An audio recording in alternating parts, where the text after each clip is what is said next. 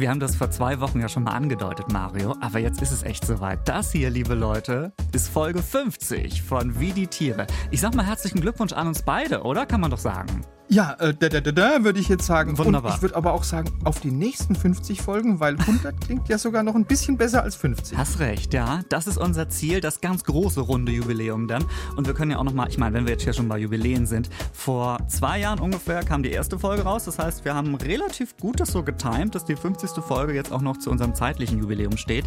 Da müssen wir aber vor allen Dingen mal Danke sagen an euch da draußen, unsere Hörerinnen und Hörer. Danke fürs Zuhören, ne? Auf jeden Fall. Und für die Anregungen und Vorschläge. Weil ohne geht's nicht. Also vielen Dank, dass ihr so lange schon dabei seid. Und wir haben heute auch extra eine Spezialfolge vorbereitet, die euch vielleicht auch so ein bisschen begleiten kann, wenn ihr mal wieder im Wald unterwegs seid. Denn wir haben hier eine Waldspezialausgabe von Wie die Tiere. Und haben gedacht, ja gut, Geburtstage muss man irgendwie feiern. Das geht mit Gästen besonders gut. Deswegen kommt gleich noch Felix dazu. Er ist vom Online-Portal Forst erklärt. Der kennt sich richtig gut aus damit, welche Tiere im Wald unterwegs sind und vor allen Dingen auch, wie es unseren Wäldern in Deutschland eigentlich so geht. Mit ihm sprechen wir gleich. Vorher schauen wir uns aber ein paar Waldtiere noch etwas genauer an. Mario, du wirst heute ein sehr scheues Tier vorstellen. Den Luchs. Was macht der so faszinierend für dich? Das ist die größte Katzenart in Europa und der sieht einfach toll aus. Also wenn du ihn mal zu Gesicht bekommst, ja, Ja. der hat ein tolles Fell, der hat diese Pinselohren. Also für mich als Katzenfanatiker gehört er zu den schönsten Tieren überhaupt. Kommt für mich gleich nach dem sibirischen Tiger, also als an Nummer zwei weltweit. Alles klar. Äh, Wir sprechen aber auch heute über die deutlich kleineren Tiere, zum Beispiel über einen Specht, dem ihr natürlich auch im Wald begegnen könnt. Das alles äh, heute in dieser Folge von Wie die Tiere. Wie die Tiere. Der Podcast von Bremen 2 mit Daniel Kähler und Mario Ludwig. Wie kommen Tiere durchs Leben und in welchen Momenten erinnern Tiere manchmal sogar uns ein bisschen an unser menschliches Verhalten? Mit dieser Frage sind wir seit rund zwei Jahren in der Tierwelt unterwegs in eurem Tierpodcast von Bremen 2 in der ARD Audiothek. Mario Ludwig, unser Biologe, ist da und ich bin Daniel von Bremen 2. Dieses Mal, wie gesagt, eine Spezial-Waldfolge. Und Mario, irgendwie, dass wir uns da so ein bisschen reinfühlen können auch. Ich finde, da brauchen wir so eine andere Atmosphäre auch mal im Studio hier, bitte. Oh, Ist doch schon viel besser, oder? Das klingt toll. Vogelgezwitscher. Ja, das klingt wirklich nach Waldspezial. Jetzt bräuchten wir nur noch so ein bisschen Blätterrauschen, weißt du? Ah, das habe ich jetzt hier nicht. Da müsste ich noch mal einen Antrag stellen, dass wir das vielleicht noch Gut. nachträglich reinbekommen. Wie dem auch sei, vielleicht lasse ich das auch einfach jetzt immer. Guck mal, wir kommen in eine ganz andere Stimmung dann. Naja, ähm, das ist ideal, glaube ich, aber um so ein bisschen in unser Waldspezial uns reinzufühlen, weil ich so mit Wald, da verbinde ich irgendwie so gerade im Sommer unterwegs zu sein und an so einem heißen Tag abends dann nochmal so in Wald irgendwie, weil ich habe auch so, so einen Park bei mir in der Nähe zu Hause und da ist es dann immer so ein paar Grad kühler und die Luft ist anders, das finde ich immer toll. So, was ich eigentlich auch mal machen wollte, morgens so früh in Wald, um dann da Tiere zu beobachten und zu hören, wie die Waldtiere morgens erwachen. Hast du schon mal sowas gemacht, Mario? Du weißt ja, ich bin Frühaufsteher Ja, ja. und ich gehe ganz gern mal früher in den Wald und da kannst du tatsächlich manchmal so das ein oder andere Tier beobachten. Wenn du Glück hast, vielleicht mal einen Fuchs. Ich habe sogar einmal einen Dachs gesehen. Ah, okay. Also sehr schön. Ja, ich bin nicht genug Frühaufsteher, dass ich das irgendwie machen könnte. Ja. Das ist das Problem. Sprechen wir mal ein bisschen mehr über den Wald äh, an sich. Also äh, ich habe eine Zahl gefunden, ein Drittel Deutschlands soll bewaldet sein. Ich konnte mir das erst gar nicht vorstellen, aber es ist vom Bundeslandwirtschaftsministerium 11,4 Millionen Hektar, die müssen es ja wissen. Ein Drittel Deutschlands ähm, finde ich persönlich erstmal viel. Ähm, ich, ich weiß, Wälder sind ein total wichtiges Ökosystem auch, in dem total viele Arten unterwegs sind, Tiere wie Pflanzen. Was macht die Wälder aus deiner Sicht so vielfältig, Mario? Ja, tatsächlich. Also wir haben mehrere tausend verschiedene Tierarten und Pflanzenarten in den Wäldern. Und Wälder haben ja so eine vertikale Struktur. Das heißt eine Struktur von oben nach unten oder von unten nach oben. Und diese vertikale Struktur, die bietet natürlich auch ein vielfältiges Angebot an Nahrung, an Deckung, an Brutmöglichkeiten. Und zwar besonders für die kletternden und für die fliegenden Tierarten. Und jetzt hat man Buchenwälder in Hessen untersucht und hat festgestellt, 14 Prozent aller Tierarten Deutschlands kommen auf 70 Hektar Wald vor. Das waren 50 Prozent der Regenwürmer, 30 Prozent der Großschmetterlinge, 28 Prozent der Spinnen und 21 Prozent der Käfer. Und das auf gerade mal, und jetzt pass auf, 0,00002 Prozent von der Gesamtfläche Deutschlands. Das ist ja wirklich sensationell. Und das zeigt aber auch, wie super wichtig der Wald für die Artenvielfalt ist sehr viele Zahlen aufeinander. Wir halten aber fest, es ist super viel los im Wald, so gerade Genau. auf einer kleinen Fläche auch. Und so ein paar dieser Arten wollen wir jetzt kennenlernen. Gut, es sind wirklich nur sehr wenige, die wir jetzt im Vergleich kennenlernen können, aber immerhin. Ähm, nachdem, du hast es eben schon angedeutet, wir diese Katzenfolge bislang noch nie gemacht haben bei Wie die Tiere, hat Herr Bio Schande. Ja, da hat der Herr Biologe Mario Ludwig und Katzenfan Mario Ludwig es jetzt doch mal geschafft, uns hier eine Katze in diesen Podcast reinzujubeln. Den Luchs, ähm, man kann schon sagen, ist ein besonderes Tier, du hast es schon angedeutet. Ja, ist das größte europäische Katzenart. Also was der Löwe in Afrika ist, was der Tiger in Asien ist, was der Puma in Nordamerika ist, ja, das ist der Luchs in Europa. Die größte heimische Katzenart. Und der wurde ja in Deutschland vor 170 Jahren komplett ausgerottet. Aber jetzt, so seit 20 Jahren, fängt er wieder an, so ganz langsam in Deutschland wieder Fuß zu fassen. Kann man sagen, dem Luchs geht's wieder gut in Deutschland bei uns? Es gibt ja immer so Monitoringjahre, wo die Luchse gezählt werden. Und da hat man im Monitoringjahr 2019, 2020 in Deutschland 130 Luchse nachgewiesen. Das war deutlich mehr als im Jahr vorher. Da hat man nur 90 Luchse nachgewiesen. Hm. Okay, also 130 ungefähr so äh, in ganz Deutschland. Das klingt jetzt für mich erstmal nicht so viel, aber wenn das schon ein Anstieg ist, ist das doch erstmal eine gute Nachricht für den Artenschutz, oder was hast du? Ja, erstmal ja, aber die Experten sagen auch, dass die Anzahl von Luchsweibchen mit Nachwuchs, dass die in Deutschland immer noch zu gering ist, damit du von einem stabilen Bestand sprechen kannst. Äh, vorher sah es ja ganz schlimm aus mit dem Luchs. Der Luchs, der wurde ja in Deutschland schon im Mittelalter gejagt, weil er eben ein wertvolles Fell hatte, aber er wurde auch immer als vermeintlicher Killer angesehen von Schafen, von Ziegen. Die Jäger haben gesagt, das ist ein Nahrungskonkurrent von uns, der reißt Rehe. Und deshalb ist in Deutschland der letzte Luchs 1850 in Bayern getötet worden. Aber so in den späten 1950er Jahren sind immer wieder Luchse aus der Tschechoslowakei, damals war das noch die Tschechoslowakei, nach Deutschland eingewandert. Das waren aber Einzelgänger und es waren viel zu wenige, um so eine wirklich stabile Population zu bilden. Also was hat man gemacht? Man hat so ab 2002 in verschiedenen Regionen in Deutschland richtige Wiederansiedlungsprojekte gestartet und bei denen hat man dann Luchse aus anderen europäischen Regionen ausgewildert. Was waren das für Luchse? Hatten die schon Vorerfahrung? Ja, so ein bisschen. Das, die, also diese Neuluchse, sage ich mal, das waren Wildfänge. Und zwar Wildfänge, da hat man gewusst, die haben schon ausreichend Jagderfahrung. Mhm. Weil leider ist wirklich nicht jeder Luchs für so eine Wiederansiedlung geeignet. Also Luchse, die in Gefangenschaft aufgezogen worden sind, die sind leider in der freien Natur oft nicht in der Lage, ausreichend Beute zu schlagen. Einfach weil die das nie gelernt haben. Mhm, aber eben die, die neu angesiedelt wurden, die konnten sich schon zurechtfinden. Ja. Wo gibt es in Deutschland jetzt überall Luchse? Wo könnte ich theoretisch einem Luchs begegnen? Äh, Das ist sehr, sehr schwer. Also es gibt insgesamt drei Luchspopulationen in Deutschland. Die sind alle deutlich voneinander getrennt. Also die größte äh, Population haben wir im Harz. Es gibt eine weitere in Ostbayern und eine dritte im Pfälzerwald. Was wissen wir denn überhaupt über die Luchse, die es jetzt bei uns in Deutschland äh, gibt? Also du hast diese Region genannt, ähm, aber auch da muss man ja irgendwie versuchen, die wahrscheinlich zu zählen oder herauszufinden, wie es denen geht. Und es sind, soweit ich weiß, ja, du hast es auch schon gesagt, sehr scheue Tiere. Die werden jetzt nicht morgens um sechs irgendwie alle in der Reihe stehen, sodass man sie zählen kann. Und, und sagen, zähl uns mal. Genau. Nein, also äh, gleich nach den Wildkatzen sind es so ziemlich die scheuesten Tiere. Und deshalb hat man so als Standardmethode zum Monitoring äh, das Aufstellen von automatischen Kameras gewählt. Das sind diese sogenannten Fotofallen. Also das sind Kameras, die sind mit einem Bewegungssensor ausgerüstet, mit einem Wärmesensor ausgerüstet. Das heißt, alle Tiere, die vorbeigehen, werden fotografiert. Und anhand der Bilder, die jetzt von diesen Fotofallen geschossen worden sind, kannst du die einzelnen Luchse leicht identifizieren. Und das hat einen guten Grund. Jedes Luchsfell hat so ein charakteristisches Fleckenmuster. Also das kommt auf die Größe an, aufs an, an, Aussehen, auf die Anzahl der Flecken und die sind bei jedem Luchs individuell verschieden.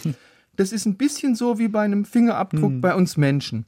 Und wenn du diese Methode anwendest, dann kriegst du zumindest einen ziemlich guten Eindruck, wie groß ist die Luchspopulation in dem Gebiet, was ich gerade untersuche. Mhm, Man kann sehen, ist das der gleiche Luchs? Ist der schon mal woanders Genau. vorbeigelaufen?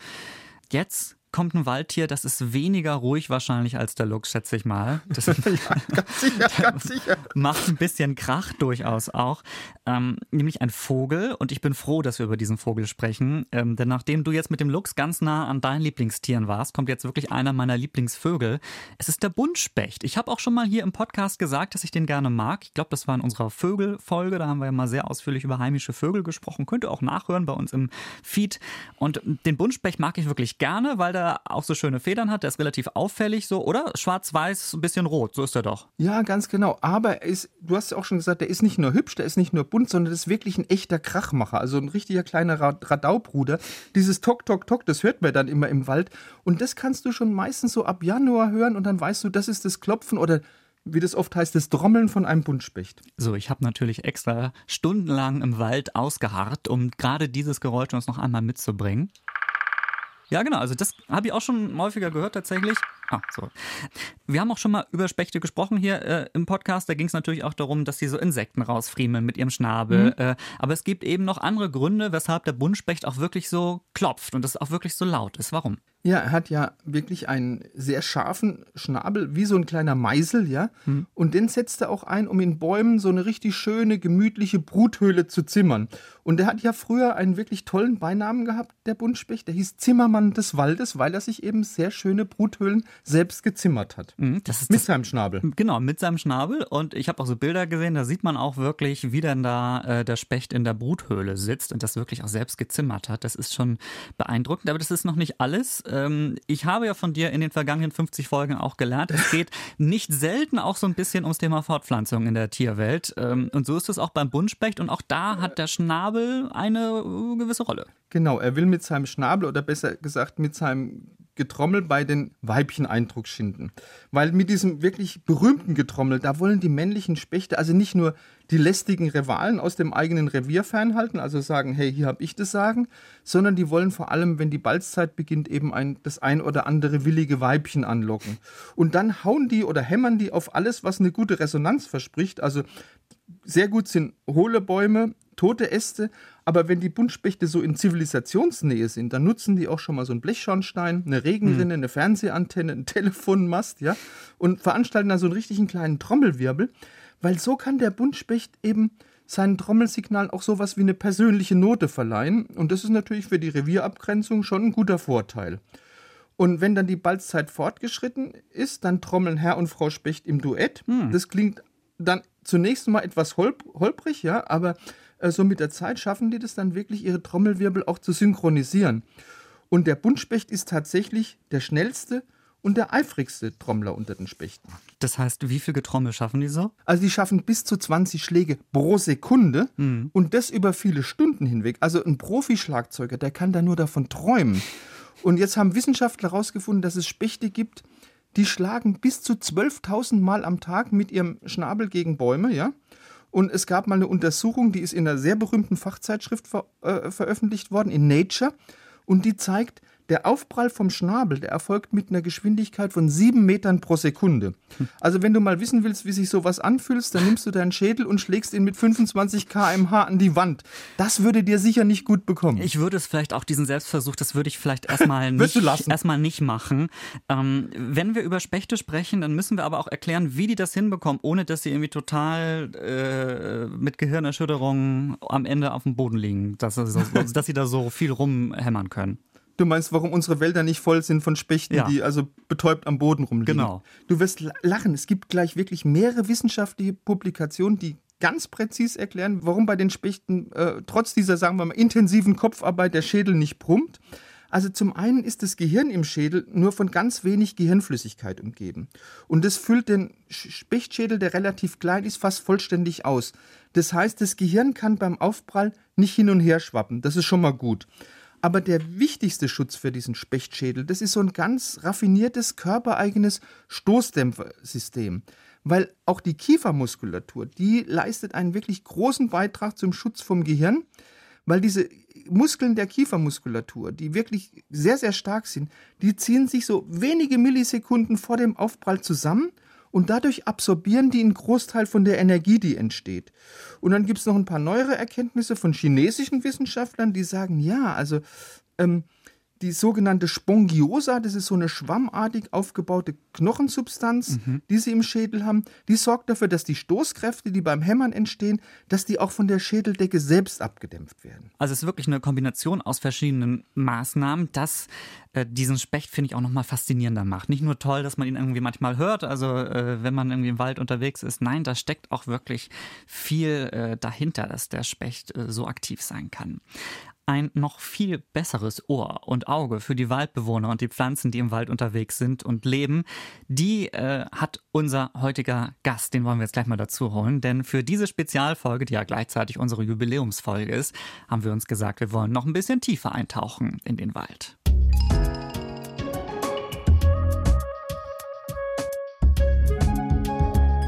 Bin nämlich vor einiger Zeit durch Instagram auf ein paar Leute gestoßen, die sich zur Aufgabe gemacht haben, den Wald zu erklären, was wir erstmal super finden, Zusammenhänge erklären und auch so ein bisschen, ja, sie wollen auch, glaube ich, den Spaß so ein bisschen teilen, den sie am Wald haben. Forst erklärt heißt nämlich ein Online-Projekt, ein Portal, das es als Webseite gibt, es gibt es auch auf Social Media und das wird von einer Handvoll Leuten gemacht, die sich unter anderem an der Uni Göttingen kennengelernt haben, da studieren oder studiert haben und einer davon ist heute zu Gast bei uns. Wir freuen uns sehr virtuell auf diesen Besuch sozusagen. Felix Saalmann ist da. Moin Felix, hi.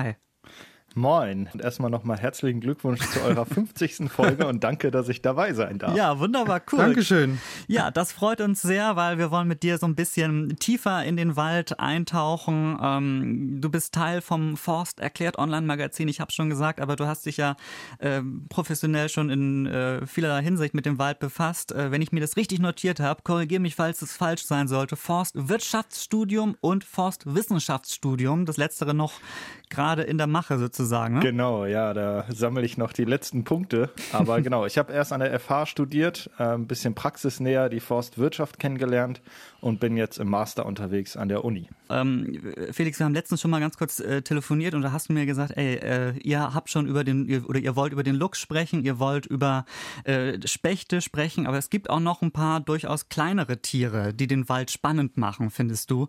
Ähm, wie ist da der offizielle Begriff? Ich glaube Mikrohabitate. Das äh, finde ich total spannend. Äh, was äh, ist so ein Mikrohabitat? Genau, ja, ihr habt mit dem Specht schon eigentlich eine richtig gute Vorlage gegeben. Und zwar baut der Specht ja seine Höhlen und ähm, da lebt natürlich nicht nur der Specht drin, sondern auch ganz, ganz viele unterschiedliche andere Arten. Und damit bildet eben so eine Spechthöhle ein Kleinstlebensraum, also ein Mikrohabitat. Und äh, diese Mikrohabitate, das sind nicht nur Spechthöhlen, sondern auch irgendwelche ja, äh, Astgabeln, wo sich Wasser drin bildet oder äh, abgestorbene Äste, ausgebrochene Kronen, äh, Blitzeinschläge und so weiter. Mhm. Und diese besonderen Strukturen bieten natürlich Lebensraum für ganz viele unterschiedliche Tierarten. Und äh, da denkt man in erster Linie natürlich immer gern an die großen Arten, wie zum Beispiel auch Vögel. Aber es gibt beispielsweise 1500 Käferarten, die auf den Buchenwald in Deutschland auf Totholz angewiesen sind. Und ja, da gibt es ganz viele zahlreiche und ich habe euch natürlich auch eine Art mitgebracht. also, äh, ja. da krabbelt jetzt hoffentlich nicht bei dir auf dem Schreibtisch rum, aber über, über Leider, wel welcher fasziniert dich da besonders? Genau, also passend zur Folge oder zu, zu eurem Podcast Wie die Tiere habe ich euch den Eremiten mitgebracht. Mm. Also der Eremit ist ja ein Einsiedler oder ein Höhlenbewohner und genauso gibt es den Eremit als Käfer. Ähm, den gibt, der wird auch manchmal als Juchtenkäfer bezeichnet, weil er ein bisschen so wie gegerbtes Leder riecht. Ach. Und der wohnt auch in Höhlen. Tatsächlich, das ist der einzige Unterschied, nicht ganz alleine. Also ähm, der wohnt auch teilweise mit hunderten Käfern in einer so einer großen Höhle. Und das sind sogenannte Mulmhöhlen. Und das sind meist alte Spechthöhlen oder ausgebrochene Äste, wie auch immer, wo schon acht Pilze drin waren und äh, der, das Holz durch vier Insektenmägen gegangen ist. Und dann haben wir so ein, ja, sehr, eine sehr zersetzte Holzsubstanz.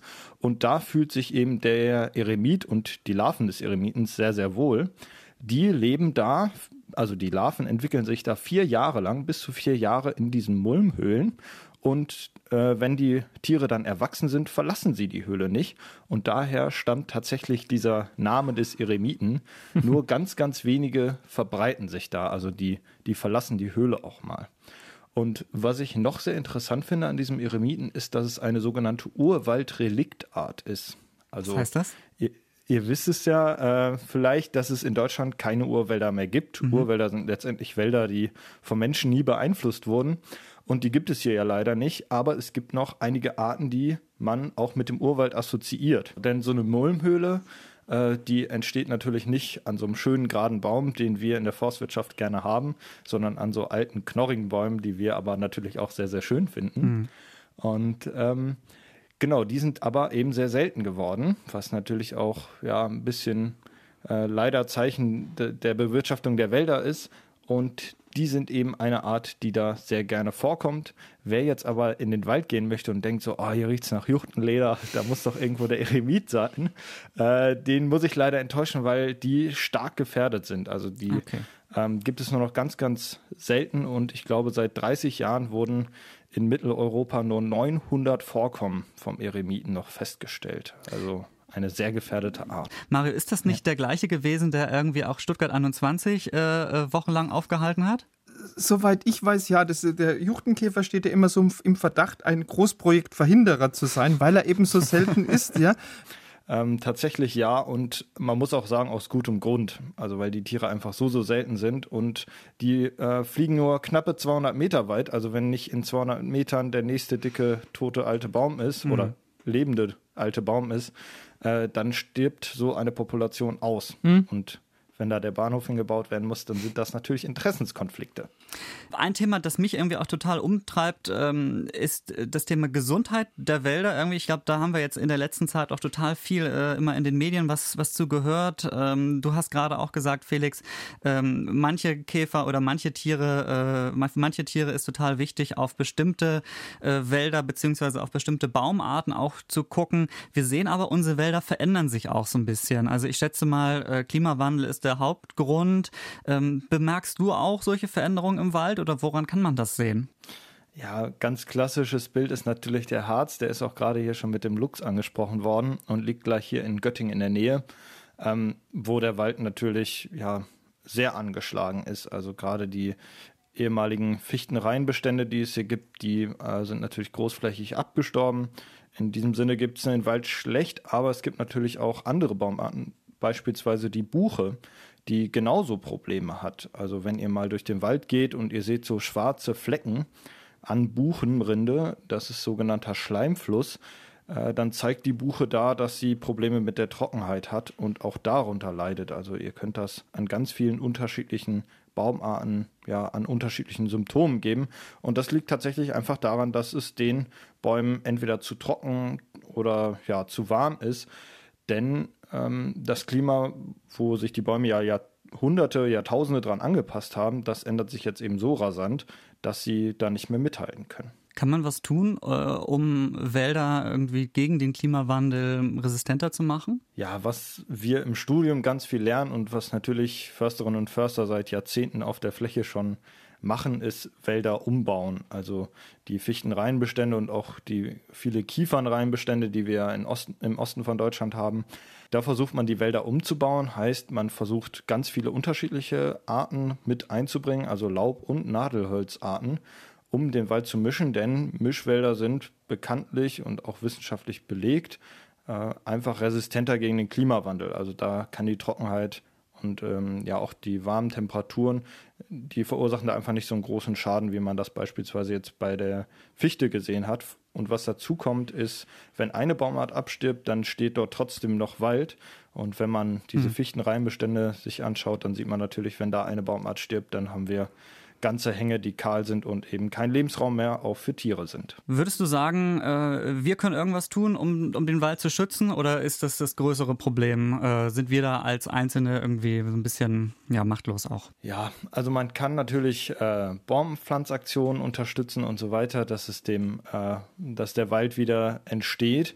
Aber was man ganz klar sagen muss, äh, all das, was wir gerade machen im Wald, die Försterinnen und Förster auf der Fläche, das ist letztendlich Symptomdoktorei. Also ob der Wald jetzt, äh, ob hier noch drei oder vier Bo Mischbaumarten mit eingebracht werden, ähm, das ist letztendlich ja Symptombekämpfung. Hm. Und was wir aber tun müssen, ist ähm, die Ursachen bekämpfen. Und das ist letztendlich der Klimawandel. Und da kann natürlich jeder und jede von uns äh, daran arbeiten, dass wir den Wald schützen, indem wir einfach weniger Energie verbrauchen und weniger CO2 ausstoßen.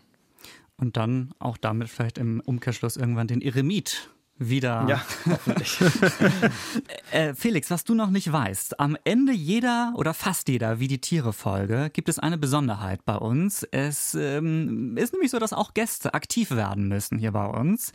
Denn Okay. wir haben, ja, wir haben Folgendes hier. Welches Tier klingt hier? Das ist nämlich unser Tierquiz bei Wie die Tiere. Und das können wir, also Mario und ich natürlich nicht alleine machen. Dafür holen wir uns Unterstützung aus dem Bremen 2 Team und heute ist das Lina. Hallo Lina. Hallo ihr drei. Ja, Hallo, ihr Lina. drei, genau. Ganz Hallo. selten dieses so großer Runde hier, total gut. Wird es heute ein Tier, das ich auch mal erraten kann? Weil ich möchte nicht zu viel sagen, aber ich muss so ein bisschen aufholen. Ich äh, muss mir jetzt schon sehr, sehr lange Tiergeräusche für euch überlegen. Und ähm, ich denke immer, alles Naheliegende hatten wir eigentlich schon mal. ähm, aber trotzdem ist es natürlich auch ein, ein wunderschöner Job, sich zu überlegen, ähm, welches Tiergeräusch ein Rätsel verursachen könnte. Und Der Eremit ist es heute möglicherweise. heute habe ich. nee, so viel Spoiler ich schon mal. Es ist nicht der Eremit. Wir können jetzt mal uns das Geräusch anhören. Na, Oh Gott. welches. Tier war das? Ihr dürft alle drei raten. Krähe. Das ist ein Vogel irgendwie gewesen, oder? Also Krähe ist völlig falsch. Ich kenne Lina, ist es ein Waldtier? Es ist tatsächlich ein Waldtier, es ist kein Vogel. Ich bin schon beeindruckt davon, überlegt, dass das Waldtier rausgeholt. Ja? Ist das der Fuchs? Kann das sein? Nee, ist es nicht. Finde ich aber richtig gut Dachs? geraten. Hatten wir schon. Dachs hatten wir auch schon. Echt, wir hatten schon mal Dachs. Es ist aber ein, äh, ich sag mal, größeres Tier. Also es geht, es ist schon größer als ein Specht oder irgendwie so. ein Marder? Oh Gott, Äh. ich muss. Ich bin am überlegen und Größen vergleichen. Also es ist kein, äh, kein Käfer. Danke für die Ist kein Fuchs, aber Da auch kein Käfer. Das hilft ausschließen. uns weiter. Sollen wir noch mal reinhören vielleicht? Das ist, macht es bestimmt einfacher. Ich würde noch mal darum bitten, ja? Können wir noch mal? Ja. Das ist aber sehr wütend, das Tier. Wer hört es nicht Ja. jeden Morgen, dieses Geräusch? Ist es eine Elster? Nein. Ein Eichelherr? Ist ja kein Vogel, hat sie gesagt. Ne? Ist Du, kein kein das ist Vogel. ein sehr wütendes Eichhörnchen. Ist, es, ist, es, ist es ein Säugetier? Ja. Es ist Also ein Ah, Eichhörnchen, okay. das auf Krawall gebürstet ist. Nein, das ist es nicht. Nee, hatten wir auch schon. Oh, dieses Rätsel, ey, das bringt mich jedes Mal am Rand meiner Kräfte. Ein Hermelin. Nee, das schreibe ich mir mal als Idee auf für die nächsten Wochen. Äh, oh Gott, oh Gott. Hast du noch irgendeinen Tipp für uns? Es ist ähm, handlich. Das ist ein sehr lauter Igel. Richtig. Nein! Nee! Ach, krass. Ja, ja liebe Freundinnen und Freunde. Nicht schlecht. Ich konnte es auch nicht glauben, habe erstmal vergleichende Geräusche rausgesucht und tatsächlich, ja, dann konnte ich, äh, ja, also tatsächlich ist es ein, Lina, das war Ein aber ein Igel auf Igel. Drogen. Also weiß ich nicht. Also jetzt möchte Ich ich, hoffe bitte, nicht. dass wir uns einmal vorstellen, einen kleinen süßen Igel zu sehen mit diesem Sound. Also ich weiß, dass Igel sehr laut werden können, gerade äh, auch beim Thema Fortpflanzung zum Beispiel. ja, das ist richtig. So, liebe Freundinnen und Freunde, es tut mir natürlich leid, äh, normalerweise gewinnt der Gast, das ist die ungeschriebene Regel, aber in diesem Fall äh, sind es sieben zu vier Punkte Keine für Chance. mich. Genau, keine Chance für den Gast, aber äh, du kannst ja mal, wenn du mal ein Waldtier äh, sozusagen oder einem Tier im Wald begegnest, ähm, dann kannst du mal ein, ein Geräusch mitbringen oder einen Vorschlag an uns mal, mal schicken. Ähm, was war das ungewöhnlichste Tier, was du mal im Wald gesehen oder gehört hast, Felix? Also es tatsächlich letztens auch hat auch was mit Hören zu tun. Und zwar habe ich ein Pirol gehört. Ähm, Habe ich noch nie vorher gehört. Ähm, es war ein relativ exotischer Vogelruf. Äh, ich, wenn ich ihn jetzt vormache, dann kriegt ihr wahrscheinlich böse Schriften mach, von mach, äh, mach. zahlreichen Ornithologinnen und Ornithologen. Mach. Also es ist äh, tatsächlich äh, sehr exotisch. Also so, ein- so ein also ein, es wird mit einem Tüdelü äh, beschrieben. Diese Vogelrufbezeichnung finde ich immer sehr gut. Ähm, aber der Pirol sieht tatsächlich auch etwas exotisch aus. Also es ist so ein gelber Vogel, der eher in so Auen äh, und Bruchwäldern vorkommt. Äh, den habe ich aber tatsächlich in Brandenburg in einem sehr trockenen, lichten Nadelwald, in einem Kiefernwald gehört. Und ich stand da und dachte, welcher Vogel, wer hat denn hier seinen exotischen Vogel Ah, ja, freigelassen? ja, Und dann sah ich die gelben äh, Schwingen des männlichen Pirols und dachte, ach, das muss doch ein Pirol sein. Und tatsächlich, es war einer. Felix, was für eine schöne äh, Vogelbegegnung im Wald. Danke äh, dafür und danke vor allen Dingen auch, dass du heute äh, bei uns zu Gast warst.